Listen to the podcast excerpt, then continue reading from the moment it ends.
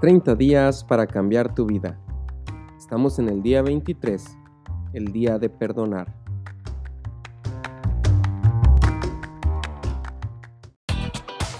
Hola, yo soy Eri Sánchez y estás en el podcast Semillas de Bendición, donde trataremos temas como liderazgo, emprendimiento, coaching, desarrollo personal y por supuesto crecimiento espiritual te comparto mis experiencias con el único propósito de generar cambios poderosos en la tuya. Gracias por acompañarme y vamos a darle.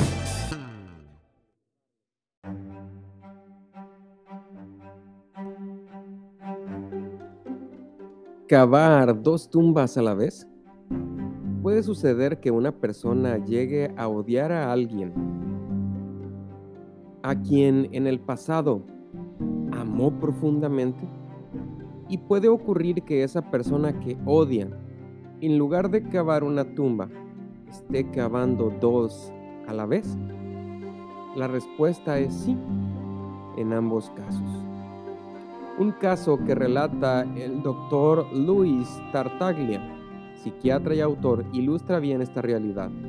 Es la historia de una señora, madre de dos hijos, que lo visitó porque estaba sufriendo de ataques de ansiedad e insomnio.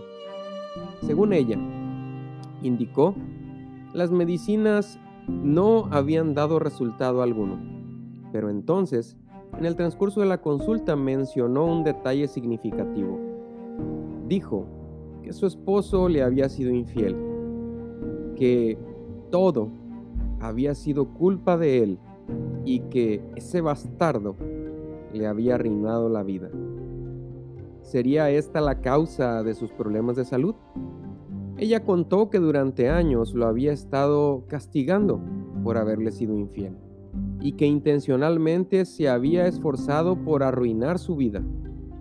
Cuando hablaron de la posibilidad del divorcio, él no quiso, por amor a los niños, ni tampoco ella, pero por razones muy diferentes yo preferí que siguiéramos juntos, dijo, pero solo para torturarlo.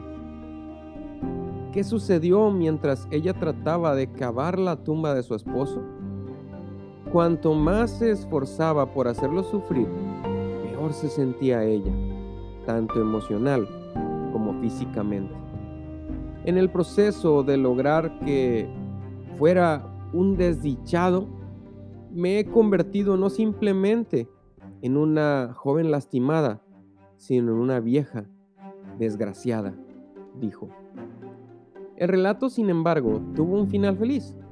Según el doctor Tartaglia, los ataques de pánico y todos los demás síntomas desaparecieron cuando esta señora perdonó a su esposo y cuando decidió poner a un lado todo el resentimiento y la amargura que estaba arruinando no solo una vida, sino dos.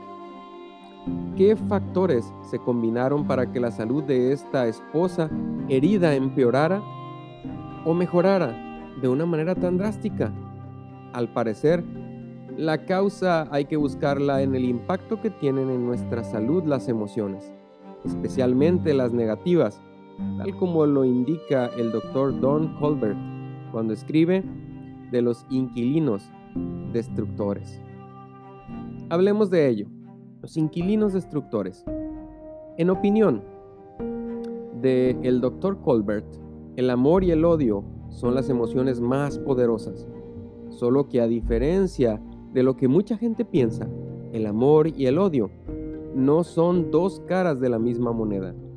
En su libro Deadly Emotions, que significa emociones asesinas, Colbert afirma que la presencia de una de estas dos emociones incluye a la otra. Es decir, quien odia ya ha dejado de amar, pero el paso de una emoción a otra es abrupto. De por medio hay todo un proceso. No es de un día para otro. Lo que comienza como un simple resentimiento, una amargura, si no se le pone freno a tiempo se convierte en ira y termina transformándose en odio profundo. ¿Cómo ocurre? El doctor Colbert ilustra el proceso por medio de una poderosa imagen, la de unos inquilinos destructores. ¿Suena familiar? Quien odia ha dejado de amar. Puede ocurrir que las expectativas no cumplidas por uno de los dos lleven a un desafecto debido a la frustración que genera. ¿Es razón suficiente para odiar a quien antes amabas? ¿Es posible amar a otra persona si primeramente tú no te amas?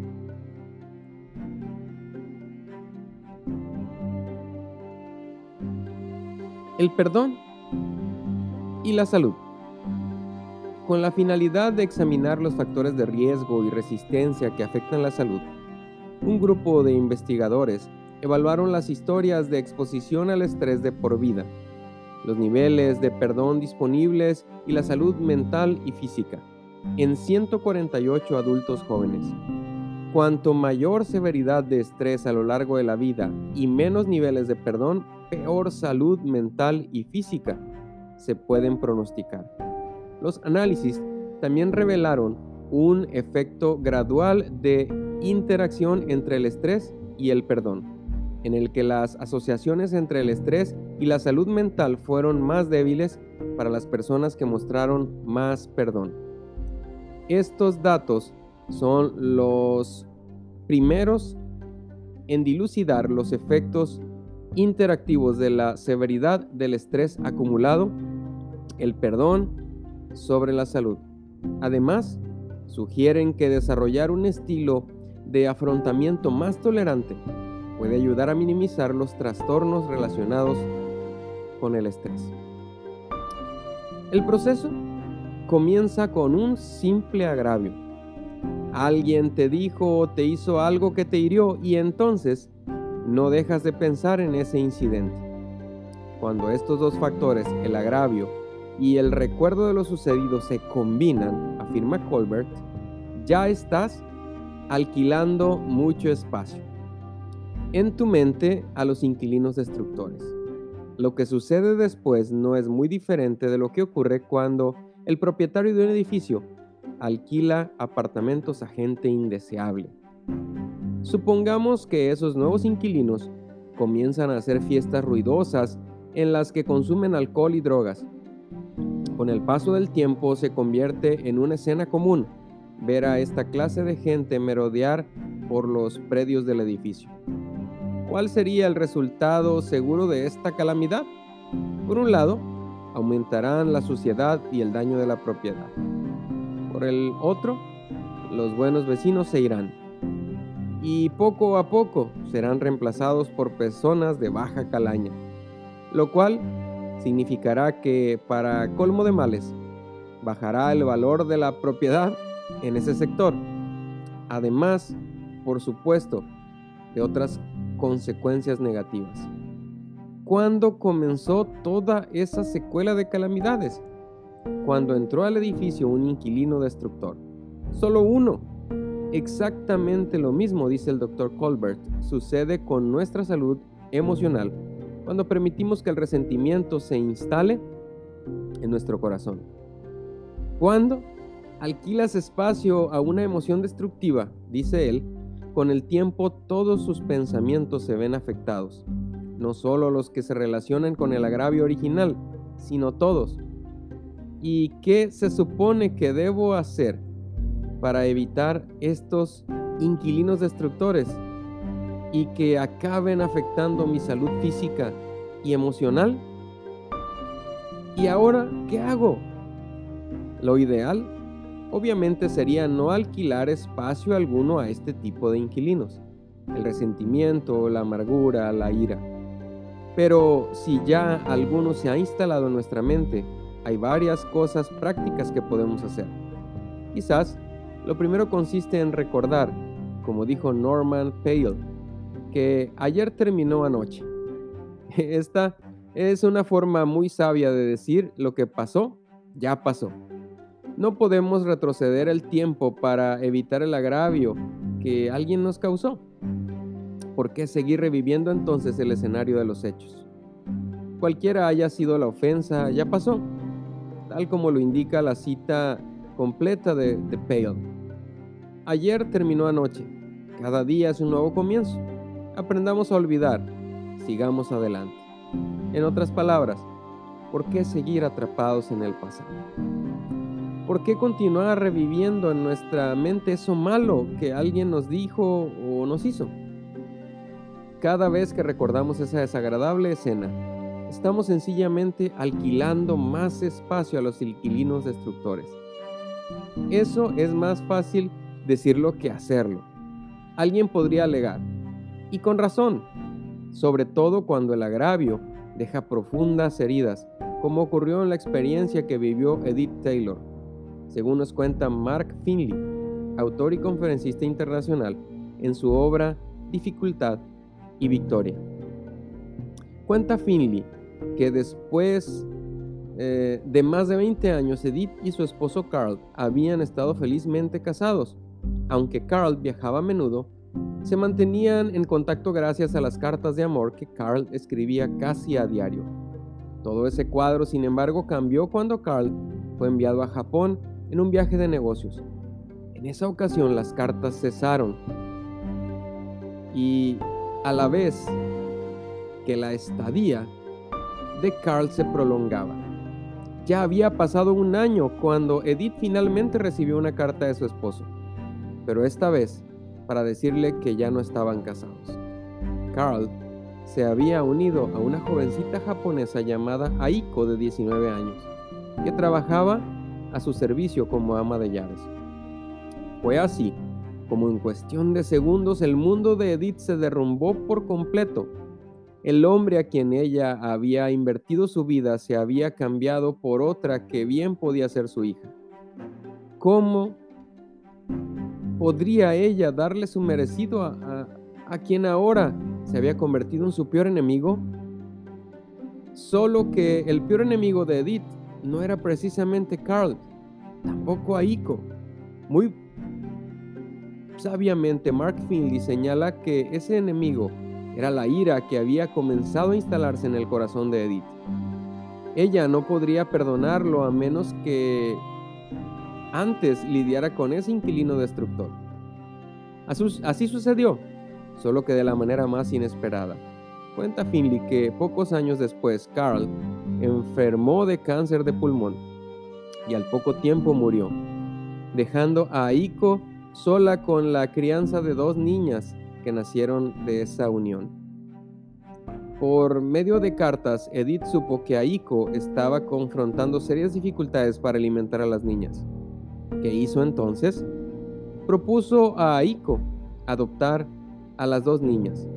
Varios meses después, agobiada por la pobreza, Aiko aceptó la respuesta. Fue así como a los 54 años de edad, Edith se convirtió en la madre adoptiva de Mary y Helen hijas de quienes, además de arruinar su matrimonio, también habían quebrantado su corazón. Pero la historia no terminó ahí. Cuenta Finley que también poco tiempo después Edith también hizo arreglos para que Aiko viajara a los Estados Unidos y se reuniera con sus hijas.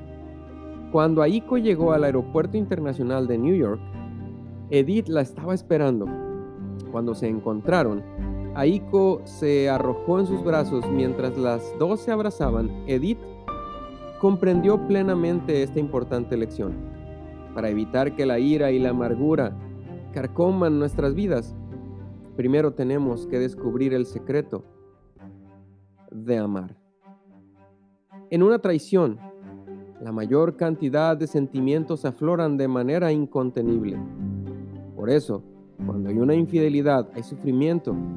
En ese estado pareciera aumentar la sensación de vulnerabilidad que te hace sentir expuesto o expuesta a la humillación y a la decepción.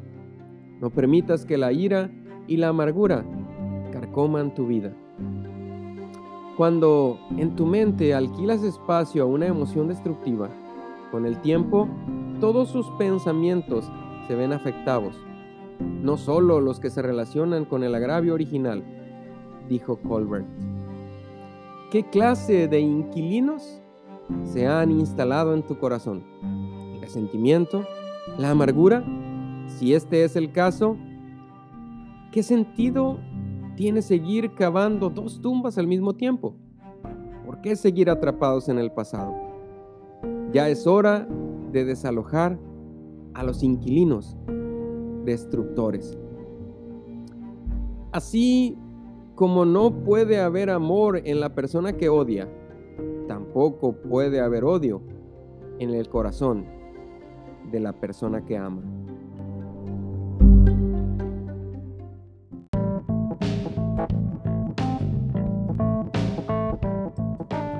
Hoy aprendí que cuando pienso mucho en los agravios que otros han cometido contra mí, el resentimiento se instala en mi corazón y me convierto en prisionero de mis propias amarguras. Por lo tanto, comenzando hoy, desalojaré de mi vida a los inquilinos destructores, como la amargura y el resentimiento, y perdonaré a quienes me han herido.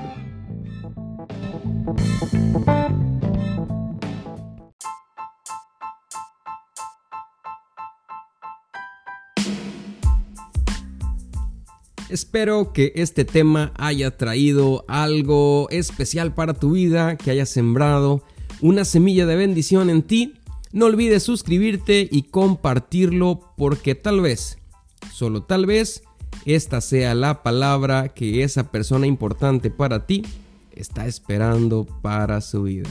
Muchas gracias, nos vemos a la próxima.